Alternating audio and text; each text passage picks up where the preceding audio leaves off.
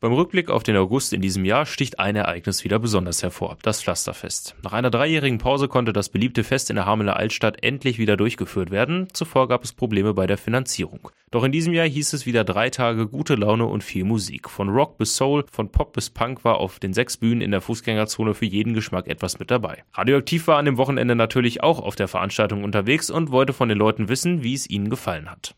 Ich finde es für Hameln ganz, ganz wichtig, dass solche Veranstaltungen hier sind. Also ich finde es tatsächlich ziemlich wichtig, dass es das Pflasterfest gibt. Ich selber war dieses Jahr auch da als Sängerin tatsächlich mit meiner Band. Also von daher, ja, man hat es gesehen, dass es den Leuten Spaß macht. Man hat gesehen, dass irgendwie Hameln sowas braucht. Und ja, im schlimmsten Fall halt wirklich einfach mit Eintritt oder so. Also, aber ich finde, das sollte nicht verloren gehen. Ja, es ist ziemlich teuer tatsächlich. Also ich persönlich ja, überlege, ob ich jetzt nochmal hingehen würde, aber trotzdem, es hat ziemlich Spaß gemacht, dann noch durch die Musik.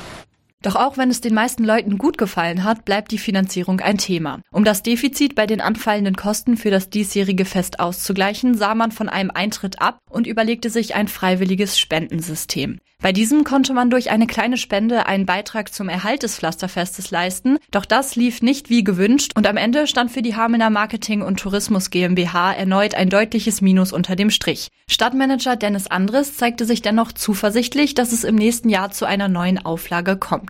Wir gucken mal, wie es weitergeht. Also ich würde schon mal so viel verraten, da die Stadt wirklich hinter dem Pflasterfest steht, sieht es eigentlich gar nicht so schlecht aus, dass es auch 24 wieder stattfindet. Aber wir müssen da auf die Dauer was tun, weil wir können einfach nicht auf Dauer mit so einem Defizit leben, was wir da hatten. Also um die 70.000 Euro. Das hat weder der Verein noch die Stadt jetzt für uns zusätzlich übrig. Und da müssen wir Mittel und Wege finden, wie wir auf Dauer dieses Defizit dann auch beseitigen können.